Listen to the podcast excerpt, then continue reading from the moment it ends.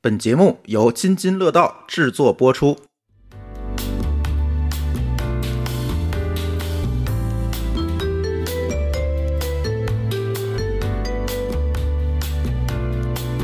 啊，我紧张了，怎么开始？要是你们把你们俩带吧，你们俩开录了十年播客的人，你开场，没有我开你不了开场场，请你博客长大 的，不能我来这真的样是听你这么多当我开长场，不 行。大大王姐你姐们每次这么说，我就感觉我是菊萍姐 姐。小朋友们，七巧板你哪年开始录播客的来着？零零几年？一一年、一二年，正好是咱开始听博客然后我们觉得好早。那糖蒜这张是特别比这要近，对对对对对，零三年，以前二十年。以前我对去录综艺，就带着全天带着麦，几个大老爷们儿上厕所说：“妈的，我们一天说我们一天干点啥？”那外面那些男女导演们都听得一清二楚，毫无隐私的一天。对呀，你怎么那 那不能摘，它好复杂那一套东西。来开始，开始开始开始，大王开始吧。大王作为这个不不再给我来一遍。你们两个这是复古的这个播客主播来到了现场，哎，博对客都是听着你们的博客长大的啊。好谢嗯对，老古谢董，老古董啊，没想到能跟大王哥哥一块儿录节目，这真是老约不上您。对我特别喜欢听他们以前那百个忙之中我只答应。为什么非得听以前的，现在的不听了？确实是没听过。这不是一个播客人该有的素质，对你知道 吗？就是对这就属于互联网的不礼貌，然后延展到线下了。对，嗯你知道还当吗面说出来了。你对那应该关键说你还就是说出来了我一直就听，就是现在也听，然后哪怕你说不出来哪期，我告诉你，我来火车上现听了他最近的一期，我忘了。 真也说出来了，但是但是最近这期确实挺逗的，确实挺逗。我自己因为我自己特别反感听我自己声儿，然后后来那天我就看我去染头发，然后我就看好多听众都跟我哦，这是染的，我以为是白的。你又大头 Q，我今天全部错误示范给到大家了啊！不要不要一百九十九，怎么能够坚持这么长时间录播客？你都跟什么人录啊？就是能得罪多少人得罪多少人，所以我们这个节目一路下滑到没有人听了。哦，那不是没有原因的，对，听众们的眼睛是雪亮的。原因都知道，就是改不了。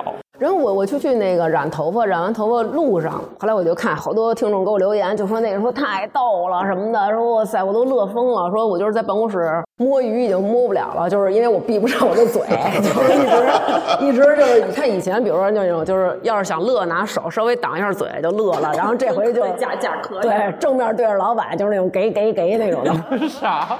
哎这拟声词，确实是我那个来的火车上，朱峰在我旁边戴一耳机，他也不理我，你知道吗？在那儿听你的播客， 然后在那儿跟乐得跟傻逼似的，然后在那儿冲我乐。 我说大哥，不是你干嘛？你这比那短视频外放还讨厌。对呀、不是你不知道你的乐点到底是什么？就是你哪怕跟我分享一下，然后最后跟我说是啊、你洗发水儿，我告诉你，藏洗发水这事儿吧，他跟他一个毛病。为啥藏洗发水？哎，问得好，我也不知道。把他们贵的洗发水要藏起来，为啥好问题， 不知道。是这样，因为我们觉得就是说我们女生可要用好一点儿的。你洗发水能能好哪儿去？啊呃，挺贵的，当然了，一瓶四百多吧。四百多，啥概念？你看，所以你配用吗？你都男生头发短用贵一点儿无所谓，他们头发长还是贵的，那不更费你吗们？得用便宜的呀。不，你得这么想啊。我们这个头发这么多这么啊长，我们要用好的，别人就觉得，哎呦，说大王你头发真好，你精致女孩儿。贵的就效果就真好吗？不许再换， 这不能一鱼两吃。啊，你那集带货的是吗？对。 嗯你不行回吧，你回北京吧，然后那机票回头我给你掏了。哦，原来是这样，那对行。，然后后来呢，我们女孩儿，如果你想我头发占的面积大，我要用好的东西，是不是它就更显 好？所以你看，你们男的那么少的头发，而且反正早晚也得掉光，无所谓，用什么不如用啊，对吧你？们这头发也脱落呀？他只要是长不显只，要用贵的那个洗发水，就保持时间比较长。后来，然后我就回来路上听嘛，还没说到这点事儿呢。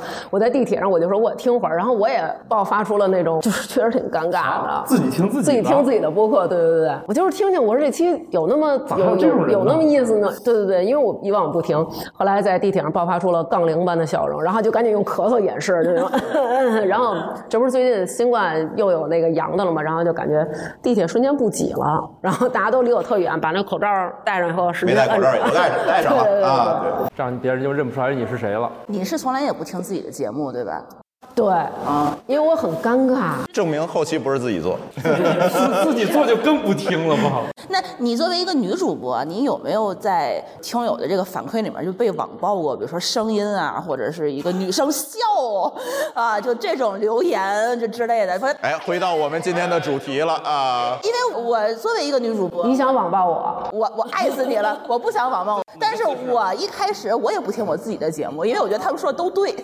对对对，那你那你还有什么好说的呢？但是后来我明白你的意思。呃就听太多了，我就怀疑他是不是说的真的是都对。呃，因为我觉得其实我们是从小的时候，我们不像呃可能我们父母这一代，他们没有学过系统的，就是怎么给予孩子一个这种正面的反馈，哎然后怎么鼓励你，然后所以你可能没有从上一代静应到这种比较好的这个，然后所以可能你就会没有一习得这个规律。嗯对你你因为你没学会这个，但是跟他们学怎么吵架还是特别好。那你看这个跟听友吵架是另外一回事儿，这是这这这方面多跟父母学学，你在互联网上肯定吵架能赢。那不行，父母好多那种吵架是得当着面儿那种纸，从下巴颏出发这种的，对。然后后来我我就觉得说会有人跟你说，比如有一期节目我们就是聊的挺高兴，因为我们台可能女的多，然后你们全是女的，仔当细时啊点儿吧，可能谁是说这样我丈夫是男的呀？然后声音就是都比较粗，就是没有那种说声儿特别细。其实有时候你就是经常会看到电视里有的那种女孩儿声音特细那种，然后柔的。啊其实心里就别是学嫉了，学不妒像。。谁说的？我就这是样也不符合礼仪啊哎，。我前一阵子还重新学过假子音，嗯对对，我学过假子音。哎，来学一个。学一个，这个的话你可以。对，欢迎收听《津津乐道》。哎呦，哎呀，我可以自己都特难受。 然后，嗯哥们儿，你录音一会儿就这么录。啊不不不不不回不头不，可太以难受再了。听一听，如果你这样说的话，啊，那不行，太难受了。后来我们有一期节目，就是我们几个女的一块儿笑来着，啊，就是嗯人家那种笑，他说哈，我们就是 啊，就麦克风吃了，口水倒是没 喷，但是就是那种哎呀，就是那种，都是那种，尤其成语，你知道吧？我才是成语姐姐，一笑就是那种啊哈，中间还得， 就是那种她是那种做开水似的笑，就是啊。然后就是，然后这以前文学家把笑分成多少类，偏偏就没分你们这几种，对还对对，做没开有水的，做开水的那 种，他就是那种，呃 然后那种后来也有听抽众过去了。听众留言说几个哥哥能别一起笑 吗？说太吓人了，就是一激灵，你知道吗？就是会觉得我声儿特粗，而且我这个就是因为声儿比较粗吧，有时候大家就是公共交通嘛，都很少我们有听众，比如说真的就是在家里，当然是一部分收听的场景，还有一部分当然路上交通比较多。嗯，然后有坐地铁的，有坐公共的。如果一坐公共，公共汽车要出站的时候，呜那声儿，他说我就会忽然发现跟你就是褶了，你们俩共振了。哎呦，哎，就是你们两个这个波，然后 这些听友哎太优秀了，他就以为他是。带主动降噪 了。这个梗儿也别人都不太能听明白然啊。后什么情况啊？然后一看手机就是走没着呢坏呀、然后等车开起来之后，然后又倒，就发现我们那个台是这样的。然后就比如说成瑜说：“哎，大王，我跟你说怎么着。”然后就静音一段时间。然后南哥说话，然后这说话那说话，但是到我就静音，就是因为我的声儿特别低频。你跟南哥的声音是不是后后期的时候得给他先给你们俩那个？我们音色上不怎么调整，因为南哥觉得我音色还可以。嗯 说就说，还拽着衣服，这不自信啊！刚才啊，声音这方面，咱们绝对的赶超一般男生。我是觉得女生在这个声音的这个里面，就是声音是有突破性的。就是我们那个节目里头，男生就特别多，然后但凡对有一个女生的声音在里面，就会显特得明特显别吵，你知道吗？包括本来我说话也特别吵，其实你不吵，是因为是因为语速的问题。呃，语速和声调比较高，对然后在他们那个对对低频的这种声线里面，就会对觉得它特别的明显对，然后呢，我之前一开始的我我的留言，我一开始不看的，就前一年到两年的留言，全都是说他是没有勇气看的。你要是看了，你干不到今天了。我就是因为不看留言，对所以干到了今天。其实我是觉得我一开始。都不太敢说话了，就是因为他就觉得女生的声音怎么就会这么的尖锐嗯啊？然后我有的时候那个笑声，就像你们那个杠铃般的笑声，我还专门比如说三秒的笑声，我剪成一秒。把杠铃减几斤，这个的话，我一开始其实我没意识到，其实并不是我自己的错，嗯其实就是大家听起来的时候会觉得，哎，好像有点儿特别呃的对代入对对对对感。 但其实也不能怪大家，因为其实这个声音的这个偏好就跟口味儿的偏好，每个人他就是有每个人偏好。比如有的人就是那种。我经常能看见，比如有的人会在底下就是各种留言，比如说这某某这个某某台节目什么，比如说我我看一下叫什么啊，好嘛？就是说这个《生活漫游指南》哎呀，哎呀，现翻出来的节目名儿，那个哎，赢了大王。 这局你赢了，闹着玩儿呢，天蝎座， 就是说说就这声儿，一分钟我都听不了。然后就是嗯那种，但是也可能也可能会有人觉得我这声儿，就是说那种我就是说开场一听这女的是神经病吧，就是可能还对对对会对爆粗口，但是咱不理他们，因为他们什么都不嗯懂。 哎，其实我是觉得这个听友啊，就听那个节目时间长了以后，他就不把他自己当听友了，有的时候啊对嗯你有发现吗？哎，大王，我就是你粉丝啊，不，我不是你粉丝，我是你十年的闺蜜。嗯，对对对对你们家的话，那个裤底儿那点事儿，我全都知道。对对对对对然后对你你之前那好几个前男友和那个什么事儿的话，我就听你那儿念叨对，十因几为他年陪伴你，你对们俩互相陪伴的时间就是都很长了，对所以你聊的很多生活中的细碎的事儿，他都知道。对，然后甚至你想，就你这样还能一变成整块的去听你同事在讲自己的故事，都没有这么长的时间。他不可能叨叨叨叨叨给你讲一个小时，然后每周都给你讲一个小时。而且有的人反复听，对啊你不可能，比如说今天你同事那个跟老公吵架了，然后俩人撕破脸了，然后你听了一遍，第二天你说，哎，你昨儿打架那事儿能再给我说一遍吗？哦 就你不可能永远去。这有的时候你会觉得你这个听友你跟他不熟，他上那儿他就猛扑你，就是那种就是他什么就把你之前聊的事儿全都跟你哦重新跟你说一遍，就是第一次见面，然后她变成了你的闺蜜。我觉得其实我跟听众就是大家还会有这种闺蜜的感觉，我会觉得哎呀，就是挺好的，就是而且我有我有一种能力啊，就比如说我们去外地旅游，然后如果有一个听众说，哎，咱们约好了在哪儿哪儿见，我没有看过他朋友圈照片，有的人可能就不发照片，但是我们约好了，比如一块儿吃顿饭。然后我们到那儿就跟天安门广场一样大茫茫人海，啊然后南哥说咱带们馅儿对南哥说咱给人发一照片吧，他知道你长什么样，你不知道他，我说那个背影就是他，这你怎么看出来就我的？不知道我就能冥冥之中的这个缘分就哈。没有一次失误的。我会觉得她们跟我如果是闺蜜感，我觉得可以。但是有时候就是闺蜜不会这样，比如咱俩是闺蜜，啊我不会考你，但是听众会考你，他考你，比如说那个，啊哎对了号啊哎，上回南哥那个牙线，他给放在哪儿了？用完呢？我当时节目里怎么说的来着？ 就是你你瞬间就因为你录节目的时候你就汤汤汤的说，然后你就怎么说来着？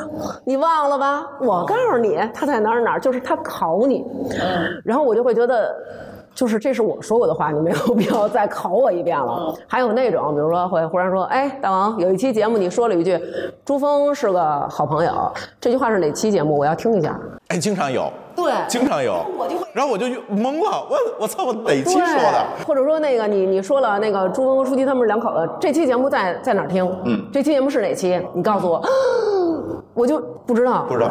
你要就是跟我确认一个事实，我能知知道哦，我当时怎么说啊对但是你要问我这个事儿，我哪期说，我对不起，我真不知道。我录节目反复都会说一些过去节目已经说过的事儿，被他们痛斥说你那集说过对了，对就对，是今大家天记得很今清天楚说。完明天就忘了。对，还有那种，比如说今天咱们俩在这儿这个户外见上了，然后我就拉着，哎，土豆，你知道吗？我特喜欢他，舒淇，我特喜欢他。哎，他说过一个他们家孩子，哎，你你给我，你给他说一遍，就是现场，哎，你给他说一遍。已经了。然后我就说啊，当时是怎么怎么一个情况。然后他说不对，当时你不是这么说的，你还说了有一那个细节，你把那加上。 然后就是不断的反复给我咔 action 咔 action，就是其实我知道他们是就是很可爱，很喜欢你。对对然后，因为他已经是我们那节目是一个女生闲聊类的节目，然后我们标榜的就是自己啥都敢说，就总讲一些屎尿屁。你们也一样啊，也没比我强我多们少。是屎尿屁专题，嗯，哎就是专门聊。 对，你就是我心中的那个偶像。然后我行，下次听一听。我的那些听友就是说，你看你这这个人真好，没有偶像包袱。但是我有点受不了，她当着我的面儿跟我成为闺蜜的时候，跟我去聊这些东西，哦，你能理解我明白，吗？我比如明说白，上我次明白。那个你，比如说你痔疮犯了，然后你怎么开的刀，然后你后面你怎么去在床上，你再跟你去深度探讨一下这件事情的时候，可能就是分寸上有点没有拿第一次见面的听友儿把自己跟你说，哎呦，大王，来来来，要痔疮啊， 这代入感有点就太味儿了这些。但是这个事儿是没办法的。你想，你做播客，其实你要享受你躲在麦克风后面的那个那个感觉。对，但是有一个问题，听众们并不这么想。听众们带入的是站在你的面前听你的节目，对对对对对所以在线上和线下的这个关系上，你们就产生了错配，对。所以他就一定会这么着说。而且我感觉，比如说电视上的那些人，其实他们跟咱们就你会有一种距离有感，距离感对对，他你知道他跟我，他站在高处，对我是仰视的，但是音频你是平视的。对，而且你会觉得好像你们就在我周围，所以他会天然就觉得跟你就是很亲密，就是那种很很亲密的感觉。而且你看像，比如说人家电视圈儿或者娱乐圈儿，人家聚会不像咱这些播客，你看看咱们疯的，就是说啊，我特想你，我老听你，人家那种就是我平常老看的电视节目，但是表面上不可能让你感觉我是巨星，咱们这有都是啊，都是那种疯了似的，对吧？所以其实声音就是会让你们很近，而且一起能聊天儿就感觉更近，他是在一起聊天的那个感觉。我友情提示一下，这期要聊什么来着？就是聊互联网的这些。礼节，刚才我们已经看到了一个在互联网礼节方面做的最不好的一个典型，就是半只土豆老师。对，来说说隶属一下你刚才犯的错误吧。啊啊，进正题嘛。这样吧，我给大家 都快录完了，你知道 吗这正题真有正题。我这次来阿那亚得到了一个知识，这是个微信谁扫谁是还有社交礼仪。啊，是吗？是吗？为什么？我刚从上一场学习到，我给你们分享一下。你看，你看，你们都是号称什么互联网啊礼仪大师了，是不是？知道是不是因为我们的年纪老了，我们已经对没有我这们方也面无所谓了对对对，啊而且我们可能跟社会上大家交不往已经是，他们刚才给我分享的这个知识，我感觉正适合四十岁以上的人使用你。别瞎说 啊！你这互联网礼仪又犯错了。 他说是这样的，我我我我猛烈的回忆一下啊，就是说，你如果把你的二维你码嗯这个形容亮词出儿可来，够匮乏的，猛烈的回 忆了。就是你要把你的二维码亮出来让别人扫，意思是我是拥有加不加你的主动权，哦，哦，是这么解读的。意思是我亮码儿我老大，我牛逼今天，而负责扫的人。好像还是表示尊敬，我扫你是我尊敬你，我加您，我主动对吧？我提出了申请。跟我的感觉正相反。啊就我我的以为直是觉对我，天天都是掏码儿出来，你扫我吧，因为我觉得那码儿可难找了，我要摁好几下。但是在别人心里就是你怎么那么牛我为逼表啊？尊重， 对，我是觉得不想让你多找两步，你直接扫就好了。然后我就把我的副官牌给人家了。对对对，我经常这样。 那一会儿咱俩加一下微信。 我也是朱峰老师理解的意思，就啊是我要找那个二维码是很费劲，就是也不是很费劲，最起码要两步，操作会比扫，因为扫一扫是直觉操作，你就直接点那个加号，你就扫了。大但是家我天天弄扫一扫，对吧？都很方便。但只有我，我是认为我们的步骤多表示尊重。对，咱们扫，咱在下面啊，咱就是那种您扫我吧，对吧？人家就是那种叭一扫，弄错了，你这个尊重有可能在某些地方这个理解还不一样。当然，我觉得这也是互联网礼仪中的一部分。这个电子礼仪出现了之后，通常大家要需要很长时间才能统一认识。在这个过程中可能会出现矛盾，就是比如说北方人民是放下面是尊重，那个是说你放上面是尊重，可能还得融合一段时间，直到最后大家统一了，统一了你们用什么呢？统一接口了啊、大家终于认识到扫的那个人怎么样和被扫的人怎么样。啊你看新的东西、新的社交场景出来之后呢，它必然会带来一些新的礼仪，在这个过程中本来没有礼仪，对不对？嗯。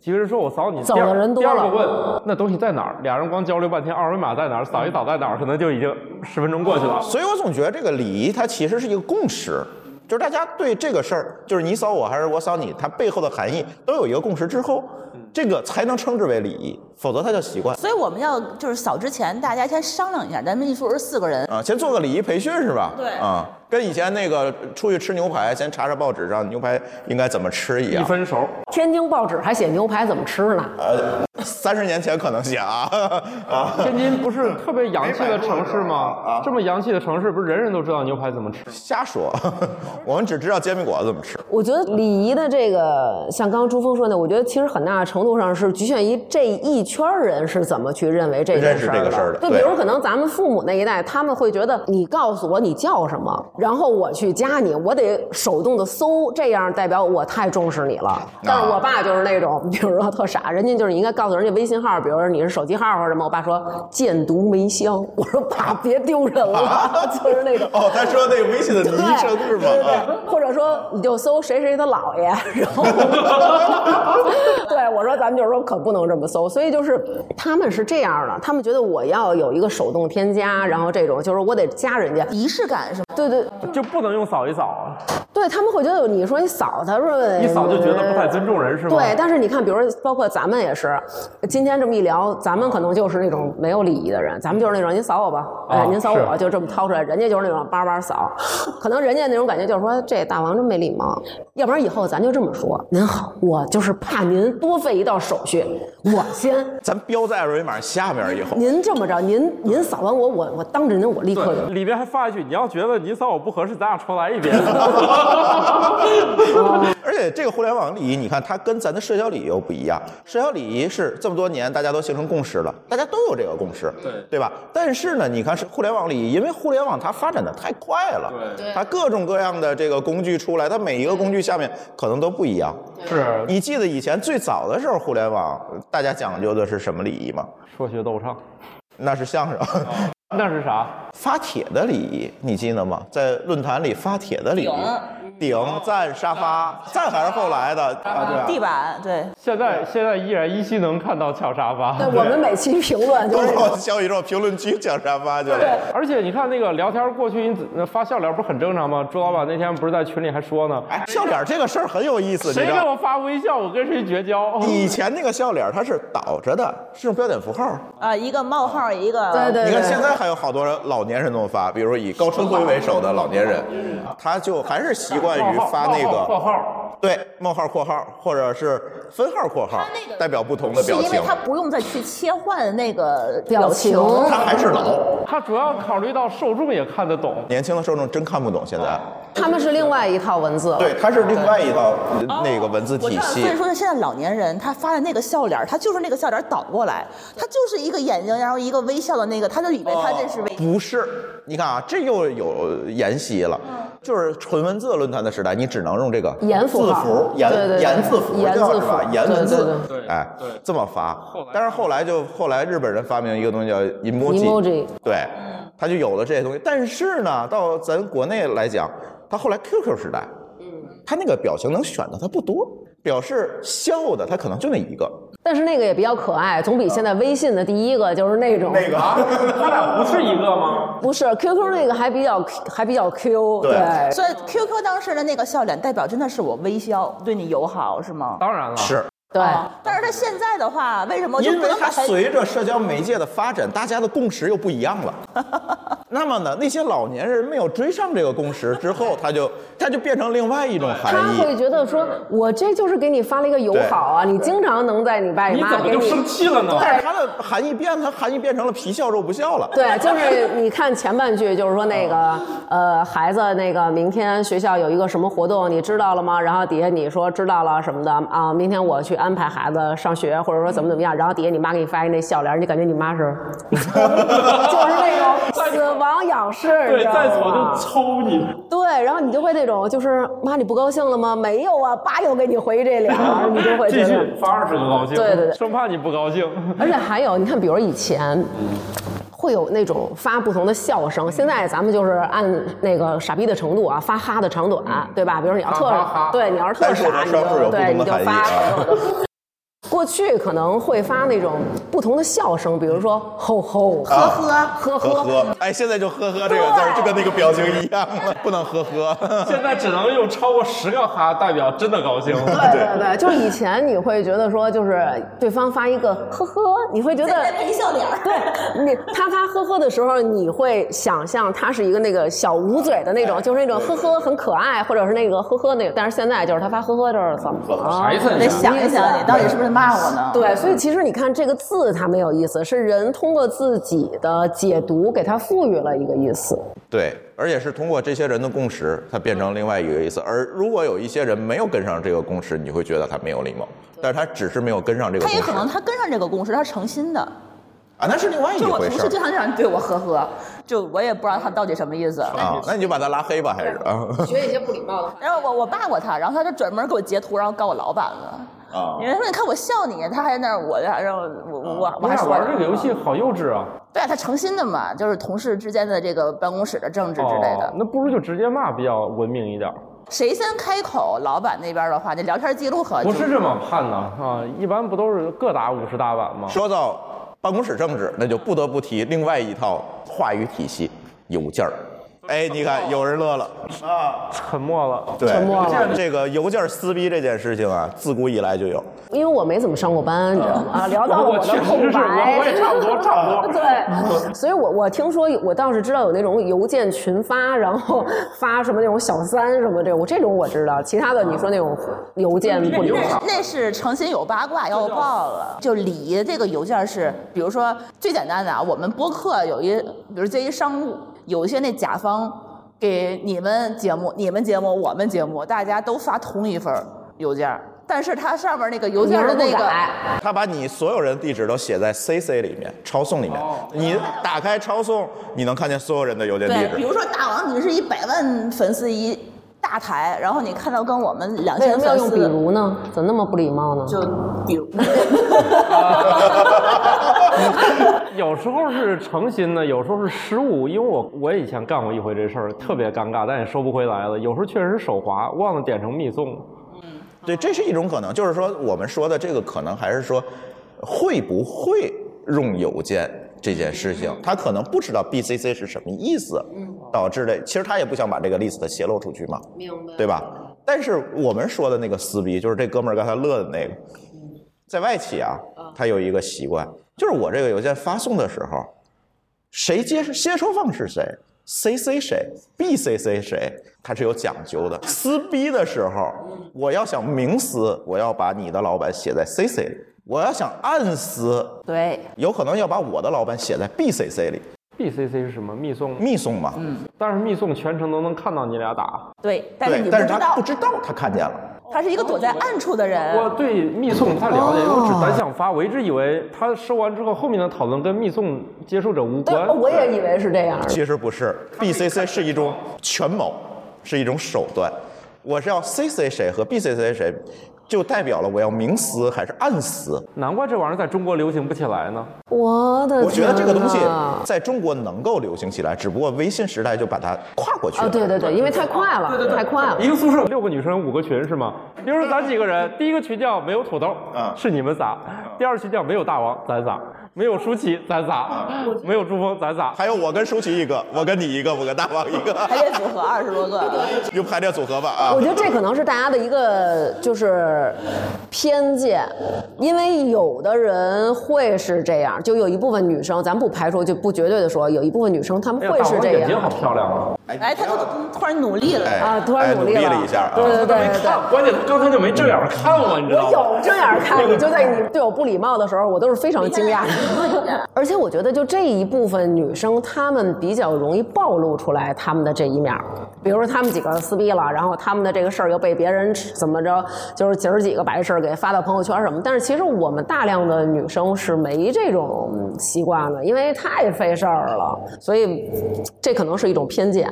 我觉得这也是一个性别刻板印象。对对对啊大家可能比较刻板，觉得女的都比较那什么，但是其实有时候我觉得男的要是这样起来的话，啊，比女的可那什么多了。这我就挺八卦的。哎，聊聊你的八卦。 我最近没有，我有一个，我有一个八卦，就也不是八卦，是我有这么一个事儿。然后有一天晚上，就是因为呃，我我确实睡得晚，然后但是呢，我觉得其实我们到这个年纪，上有老下有小，那就是都十点钟很算比较晚。呃，不算，不算，不算。基本上我，你像我前一阵子上课，可能九点多才下课。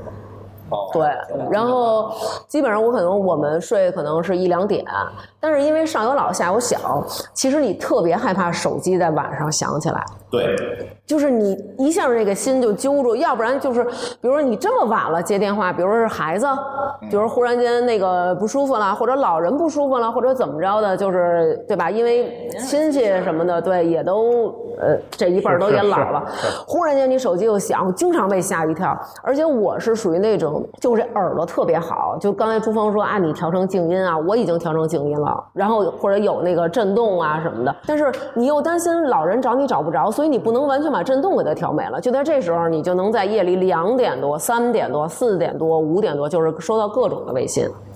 然后有的时候起来看了一眼，我真的是没有精他不力是还给问它你在回吗了。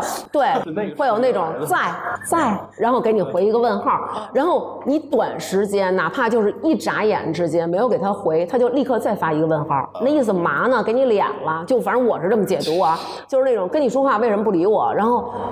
我就觉得他没有什么正事儿，我就真的不理他。嗯，然后到了早上起来的时候，可能六七点，然后我又是一个那种特别焦虑的人，然后我就觉得，哎呀，我还给人回一个吧，因为可能我就是边界感不强，我就总是会想，哎呀，他也许就是嘖真的有什么急事儿呢，或者我不给他回，他很难受啊，我给他回一个，然后我就说啊，不好意思，我昨天晚上睡得比较早，然后哎说没这有么多话，对，我说在，对，完我就了会特别特别老要解释，然后那种我说哎呀，就是没能给你回，您有什么事儿啊？就对不起，您已经不是对方的好友了，需要验证。啊，这多好啊，这样就少一个好友。我跟你说，，我也遇到过这样的一个事儿。然后呢，我之前就是我们有一听友群嘛，我就是觉得想拉我的听友进群里一块儿聊天儿。然后呢，我是觉得我不拉几个机器人儿，不用加机器人儿或者小号儿什么的，我就把我自己大号儿，然后那个发出去，让大家加我。我觉得大家可能因为说，哎，一加一主播的微信，然后再拉群，大家就觉得晚上看你朋友圈儿聊聊天儿什么的也挺好的。然后我那听友好几个加完我以后吧，就我给删了，然后就在群里头待着。啊、我也有这种情况。这多好啊，这省出一个位置来。但是这就礼仪的问题啊。他把主播给删了，他把我给删了，我的听众把我给删了，不是你能 get 到这个我就是那你就把他从群里踢出去，为什么呀？就是他还是想听节目，他只是对你这个人的朋友圈没有兴趣你不要自了。己一个人在这不不是他爽，可能把你要带着他一起我不朋友圈给删爽。所以舒淇老师，你看我就不是这样人，你要这样对我，我就报复你，我把你从群里踢出去。所以你只有那他又没有干错别的事情，我还要对踢对他对对。啊对，就是我觉得咱们可以灵活的、弹性的对去看这个对问对题对。我觉得你还是太在乎了。要我一想，也不是，就是我把我的听友，我都把你当朋友了，嗯但是我的听友你他把我给删了，就是你就是为了要进群领礼他主物要嘛，是真想的加朱老板。我跟你说，他们说了一个新的问题，啊新的社交礼仪问题，就是刚才他们说的都是聊的问题，嗯现在这个朋友圈这个礼仪啊，深太深了。我告诉你，哦啊，我也消息消息。对方可见不可见三天可见，啊？是几天可见？然后呢，我可见还是他可见，还是大家都可见？作为一啊个做播客的一个网红，我真的接受不了我的听友把我加了以后，然后把我屏蔽了。就是当你看到它是一条横线，因为有的人他真的就是不玩朋友圈，人家可能就是那种我特别能够朋友圈，他跟你屏蔽是完全不一对，样这微信很对缺德，知道吗？他屏蔽不比你能看出来。我我家有的人的时候，他会跟我说，他说那个大王哥哥说我这个朋友圈我不玩儿，哦我就是压根儿我就不玩儿，所以呢您是看不见我朋友圈的。然后呢，就是我礼貌的跟您说一下，然后我就这样儿。然后哦呢，那我就 OK 所以呢啊，对，所以您呢就是也别痴心。然后我就说 OK，我说没问题。但有的那种就是一开始你加上以后，就是你感觉你是能看的，过了一会儿它变成了一条横线。然后其实我觉得而且很多人就是说那个大王，我要加你，想看你朋友圈儿，然后他把你屏蔽了。 对我能理解这种，有这种，有这种。这种情况有点说不过去。不，我之前看有人讨论过这问题，说其实这个有点什么感觉，就好像咱们一块儿去洗浴中心，我们都光着，然后你穿一背心儿，穿上裤衩儿，就这种感觉。但是我觉得这洗浴中心也有人就是穿上背心儿裤衩儿溜达，或者他围一毛巾，你不能说你你给我扒了， 我都光着了，你也得光着，就是你不能这么要求。所以我觉得，就是你只能灵活的看待这个问题，就是不把他这个事儿解读为是刻意的对你。也许他就是，比如他也追别的博客，他怕你看见生气，其实他可能是一种保护你。你们聊的太深了，我觉得就这样，因为我反正我就感我也有被也有可能他是搞电诈的，怕骗到你。或者搞传销的，怕我进去。哎那个我确实觉得，如果是你的听友，他这么做可能是有原因的，要不你就放过他吧。比如呢？就是像他说的呀，也许他就觉得自己每天就是发发广告什么的，他不好意思让你看。对因为我遇见过这样的朋友，然后他本来就是做那些珠宝玉器什么的，但我从来没有见他发过。哦，对，然后我说那你就是们，给他分组我说了你嘛们那个产品为什么我都没有见过你做这一行？他人说说你有买得起啊吗？ 然后不礼貌，然后他他就把朋友圈就给我开了，他说我觉得我每天发这些吧，他怕骚扰到你对我对怕骚扰到你会有这样。我说你放心吧，我不看朋友圈。他就释然了，就就他可能有的人那不是不礼貌，他害怕打扰你，所以把每个人尽可能往好处想。你要说这朋友圈，我觉得还有一个不礼貌的事情，就是我发的朋友圈，有的人可以看到以后，他会发到群里。这个确实很缺德。这个我在公司里面也会经常就强调，你要转述就转述，但你不要截屏发。他可能意识不到你是分组可见，这种有可能是哦，企你业是干呀？你是这个点是吧？ 我能明白你不的过意思咱。就说，呃，截聊天窗口发给另外一个人，如果你能听到我们这个节目，我现在就警告你们，就是如果你还是个人，你不想把公司里面的关系搞僵的话，你就从现在起就不要截微信的聊天对话发到另外一处。就是你转述是你的事儿，最后呢，你把这事儿闹大了，你可以自己出来背锅。你如果截屏发给别人了，那这件事儿对于当事人来说是无可挽回了。无论你这事儿他当时是有意无意，而且你就截这么一段儿，前后五百年没有，那最后呢，你就给当事人带来极大困扰。所以我这么多年，除非这事儿是，哎，确实得截个图以外，咱不能说啥事儿都绝对啊啊。所以就在我极个别确实需要情况下，我是截了一个图，是表示确认。其他这种情况下，我绝对不会的。就是我一向都是坚持转述，绝对不截屏，哪怕最后你们都骂我，我转述的有歧义，那我可以背这个锅。或者说需要我就是有歧义，我也可以背这个锅。那其实这里有一个特别简单的原理嘛，就是你朋友圈或者跟别人私聊的对话是私域的内容，你没有权利把我们两个人私下的东西去转到公域上去。我现在最讨厌的一件事情，你知道吗？倒不是舒淇说的，就是分组之后被暴露了这种事情，我做的还是比较完美的，就不太可能出现这个事儿。对，但是呢，这里有一个问题，就是我发的东西很多，比如说一些跟行业相关的、跟这个领域相关的这些东西，我能够发朋友圈而不选择我去发到我的微博上，是因为我就真的不想在公寓里面说。但是往往就有很多人，我看见了，我我看见了，我看见他朋友圈了，所以我要发出来。还以为是微博粉丝太少了呢。嗯，不是不是，对，那你跟我比 Twitter 啊，你这个，对，这个事情是，就是你在私域里讲，我在私域里讲，一定是有有我的道理的。你把强行把我私域里面的表达变成公域，很多他那个发朋友圈这个聊天记录，我觉得很多人他不懂，就是说你聊天记录你要截头像。然后你把名字倒隐藏起来，然后人打个码，这事儿你你们是不是就跟谁说句话，然后啪，他转述朋友圈去了？嗯，我觉得这也是让我觉得特别尴这尬的一种件事除情。嗯了就是我们可以定义为明星和公众人物了，那我们可以理论上他的朋友圈也不算隐私，因为所有人都想知道，对吧？但是我们也没到那个级别，是吧？但是朋友圈这件事情，就是如果我们上升一点去聊的话，确实是你即便是一个明星或者是公众人物，你的朋友圈仍然是私域。对，有一个故事，咱可以去看一下，为什么当年那个两个字某某网之前是卖书的，嗯那两个创始人是夫妻。哦抢公章那个是你这个你就差说出来哎了，呃，吵架的时候，这这个当时抢公章的时候，为什么这个女的创始人会选择在朋友圈里发一个长文来讲这些事情？你们有没有想过？她不是发微，她有微博，我觉得他可能也是想得到身边人的一些支持，但并不想引发问题。他就不能发两遍吗？她没有发，她没有发微博，她选择了发朋友圈，因为朋友圈算私域，因为朋友圈算私域，所以她不算诽谤，因为她是给特定人看的，但是特定人给她转出去那是特定人的问题。这是上升到法律界限的问题。对，所以好多人现在好多大 V 维权，你会发现他如果这个事儿他不很确实，但是他又想说，他一般会选择发朋友圈儿。然后让那些没脑子的记者再转出去。但我觉得其实他们挺可怜的，对，真的，我觉得他们挺可怜，因为我们的听众里边有那种很有名儿的那种大明星，然后我就看他发朋友圈的时候，他永远会，比如说给家里的那小朋友打码，然后或者给家里的另一半儿打码，或者给他们家的，比如说这个房间的一些东西打码。其实你可以想象，他身边的朋友圈里边加的可能不是我这一个干播客的这么一臭女的，可能有好多他身边的朋友，但是他对他们也都是严防死守。但是你要知道，我特别理解他们，你知道为什么吗？就是作为一个公众人物，你发的每一个朋友圈都是一个线索。对，因为我曾经就是因为我们录节目的一张朋友圈，被我的一个听友找到我所住的小区的哪一个楼的哪一间房间， 啊，我们也被找过。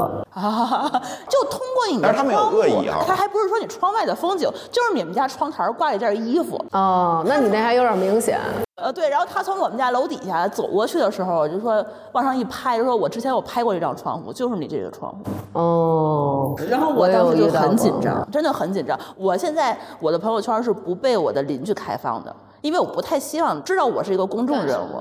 你的家庭的地址，这是你的最后的一个底线，已经被你的听友和和别人都知道的时候，就是完全没有安全感。我们这个想的还很复杂，我就是做减法，少发， 就是我没有分组，我全部都是所有人可见，包括我爸妈。就是我要觉得这事儿没啥，就是我一旦评估有任何一个人不能看见，那他就不发。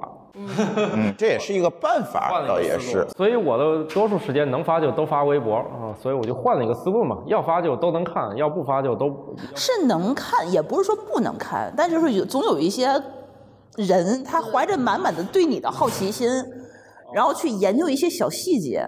对，就是我觉得其实土豆老师说那种，就是我要不然就不发，要不然我就全发，所有人都能看见。这个就是还是很很绝对的，就是我只有这两种选择，发或者不发。发咱就给所有人，但是可能呃，这是比如说这是一个很好的一状态，咱们假设它是五分儿，然后那还有一种状态就是啊我这应该说不是。对，那比如说咱这你是零分儿，然后还有一种状态是五分儿，然后他就是也不在意或者怎么怎么样。但是我跟舒淇可能我们想要的是中间儿哪怕三分儿或者哎四对分儿，对对对就是对对我也可以发，然后你也可以看，你也可以评论。对，但是我有一个底线。对，但是我希望还是我们彼此尊重自己的这个稍生微有一个活边界感对对对，吧会有会嗯有这种感觉。反正其实会有不注意的，所以我是觉得很多人他其实当不了网红，就是这一点。压力太大。哦，我是我在我比较年轻的时候，对你还没红呢，所以你就你这不理解。我在零几年又扎他心里。我啊、我确实也没没怎么网红啊、但是我再想想，很早，像微博刚有是哪一年？我反正我是零九年开始用的，那个时候不像现在人均都是百万大 V 啊，以前有个几千粉丝就了不起了啊。然后我就上面就是讨论了一个，就是一个苹果上的问题，因为当时是个苹果新用户，我觉得它设计我理解不了，在电脑上一摁那个同步，啪，手机里信息没了。然后有两拨人在我上面吵了一天一夜，我当时心情就很不好。但是后来呢，我慢慢就是从那个纯不网红到略微有点红的过程中呢，就是我每天都刻意希望他们在我底下吵起来，就是我臣服了。就是我觉得，如果你发这东西都没人理，也没人去讨论，也没人去就说，而是说我说的基本上就把你们想说的都说完了，说干说尽了。嗯你们底下没有讨论，我觉得这不健康。所以现在我的发出来的东西，尽可能呃刻意制造不是对立，但是我刻意制造你们在这个话题里面有的说。特别是我们有一个演讲的习惯，就是会对今天最后那一趴说你们有什么问题啊？其实这个问题，其实刚才我在讲的时候故意不讲，而普通人又能想到，这就是一个很好的买点，避免那种你们还有啥问题吗？看了半天啊没有了，结束吧。 嗯，就是一定要把就是那种把话交给别人说一些，所以你看我成熟了，我就是当然了，有些不可避免的最后打了起来，我也无能为力。但是呢，我就是心智上我也不在乎了，觉得你们吵去吧。所以有些人是不能接受自己发个啥，底下人在那儿骂什么你你你现在打开我那小红书，好家伙，一天到晚有人骂我没学问、没知识，什么啥也不会，就那种的。不，我觉得观点是观点，问题是问题。但是我对们说的是那种对你私生活的窥视以及分析。比如我那个明星的那几个听众，他们就会有这样的困扰，比如说他会说。我说，哎，就是你们家孩子长什么样啊？看看是像你啊，还是像老公？因为两个人都是名人或者怎么样。然后他就说，他说我没法儿发，他说大王不是不相信你，他说你知道吗？他说就是，他说我就给你看，但是你也别给别人看，我就是相信你。我说 OK，然后我看啊，好可爱啊什么的。他说，比如说我们拍一个东西，比如我老公在那儿坐着，或者谁我在那儿坐着，然后你拍后边儿可能背景带到一个什么，然后就会有人啊放大了看，对，哦，这是一个限量款，啊，限量的什么什么的包，然后这个包可能是什么中国只有几个人买了，那分析你最近是跟谁走得近，你们是什么什么关系，是不是谁谁去探你的班了，然后你们怎么着，他跟谁又不好，他们就是有好多的这种东 嗯西，这个就感觉小时候说什么坐个飞机从挂衣钩上分析出来人家原子弹爆炸了没有？反正就是他们，我就感觉他们的生活真挺累的，就明星真不是一般人当还有的。这么多只眼睛去盯不着是他问题，是他这些人还告诉你，你分析完了以后非得问，哎就是跟你说，他跟你说还没关系，他发发发群里或者发朋友求圈，证一下呀！对，还发群里头，我觉得呃反正是会有这种，他求证完之后，万一说对了，不是很快乐吗？他的快乐。那哎那明星也没有办法嘛，你吃了就这个。最害怕就是那我们的存在就是让他快乐呗。不是明星最害怕的是，明明把全家都暴露给你们了，你们却没有一个人讨论。对，所以其实我觉得礼仪啊、道德呀、这种事儿，它都是很很个人的，就很在心里。比如说可能我觉得我受不了随地吐痰，我觉得这个是我不能接受的，我也不喜欢随地吐痰的人。但是也许有的人觉得，那我不舒服，我现在就要把这不舒服的东西排出去，这对我来说没有什么不好，我是在保护我自己。所以，如果我们用道德、用礼仪、用自己的这种东西去出发衡量别人，太难了，就生活起来太难了。另外，礼仪很多时候是看你看对方顺不顺眼而带来的。比如说呢，我要我要看你不顺眼，或者在陌生环境下你要抽烟，我就不乐意。但是我要觉得这几位我都乐意跟他们吃饭呢，抽烟倒也不是啥问题。或者看你们什么关系，对吧？比如说，如果咱们这关系，比如你吐痰了就吐呗，无所谓吧。就是其实人还是可以让渡这个空间还有边界的嘛的。对对，我要看你顺眼，倒是你干啥都行。其实我是觉得互联网其实才二十多年吧，互联网大家真正的用互联网可能还不到二十年呢。二十年里面，其实发展出来这些礼仪，如果跟我们的这个物理世界相比，那太短太短了。嗯好多东西还在发展，而且它是在快速发展。就是你每隔一代，可能大家的这个共识又不一样。但是我现在我就遵循一个原则，什么原则呢？就是干这件事情之前，你可以去想一下，如果同样的事情我在现实世界当中去啊会做不会催，别人 会不会啐你？对对，你先想明白这件事情。但是你要想啊，嗯很多社恐他是不敢到现实世界里头跟你说这些话。对，对，但是这是另外一个问题啊，社恐问题我们可能单开话题再找大王聊，是吧？但是呢，我们就说这个礼仪的问题，真的是这样。你可以想一下，你说这句话，如果当面说，对方会不会大嘴巴子抽你？嗯，对吧？如果会抽你，你最好别说了这句话。我反而是觉得，我幸亏是网上，我就专门说那些容易抽我的。对，所以你这有问题嘛，对吧？嗯。哦，所以他就是我们是因为他，所以才想到的这个话对题。对，哦你看这里还有一个重要的礼仪的问题，就是如果对方跟我一样是用实名哦上网的，讲真的，那我会更信任他，因为我也是用实名。不光是实名但是用这种我的网名对已经是我的实名了。呃不对应不上人，我从公安局查不到你的名字的，对吧？而且你要知道，我现在不光是实名，他的头像如果是真人，我会对更相信他。嗯我会因为我觉得这个关系是可以映射到物理世界里面去的。敢于对自己的言行其实是负责任一的会。儿我把我微信的头像改你了。可以把你的名字去公安局登记成曾用明啊就可以了，半只土豆半只土豆，对，就可以了。对，而且你看，会有这么一种感觉，就是你一旦觉得这个人他是一个人名儿，就比如那种绑架案，嗯然后就比如说被绑架的那个人的家属，如果一直在电视前面对着绑匪叫他的名字，就说哦，我的这个谁朱峰，他怎么怎么样，朱峰是个好人，朱峰是，就是你一直重复，其实是会给对方一种压力，让他觉得说意识到这是一个人，哎这的一个就他是这样的一个感觉，活生生的人。对，所以嗯对如果你是以本名儿或者本人头像，其实的确会给人一种我是一个实实在在的人，你得尊重我，我不是一个虚拟的人，而且这个时候，很多时候物理世界的一些规矩，它就建立起来。建立起来对能够适用了，否则的话，你永远是躲在一个网名背后在跟我讲事情，跟我一个实名的人讲事情，那我可以认为你不是人，对不对？主要是你你是一个我我一 AI，直想，就是我跟人说我的真名没有人知道， 反而是我的网名比真名更实对名。，但是这是就是另外一个层面，像你用了几十年的这个网名儿，那可能又不一样了，这可可能一事一议，对吧？这个事儿就是你知道老舍是谁，但是你不知道他的真名是什么，是一个道理，并不代表说证明你你跟老舍是一样的，对吧？节目差不多了，我们可以就此结束了。虚拟世界回到了现实世界啊，嗯，我们再不结束，后边儿下一场该踹我们哎，了。又 该啐我们了，毕竟这是物理世界，是对对吧？对好，好嘞嗯好。嗯谢谢大家，谢谢感谢您收听本期节目。本期播客节目由津津乐道制作播出。你也可以在我们的官网 d a o 点 f m 找到我们的更多内容作品。如果您喜欢我们的节目，欢迎在微信、微博、朋友圈等社交媒体转发分享。您的分享对我们而言十分重要。如果您希望与我们互动，可以关注我们的微信公众号“津津乐道播客”，天津的津，欢乐的乐，道路的道。在关注后按提示操作，即可加入我们的听友社群。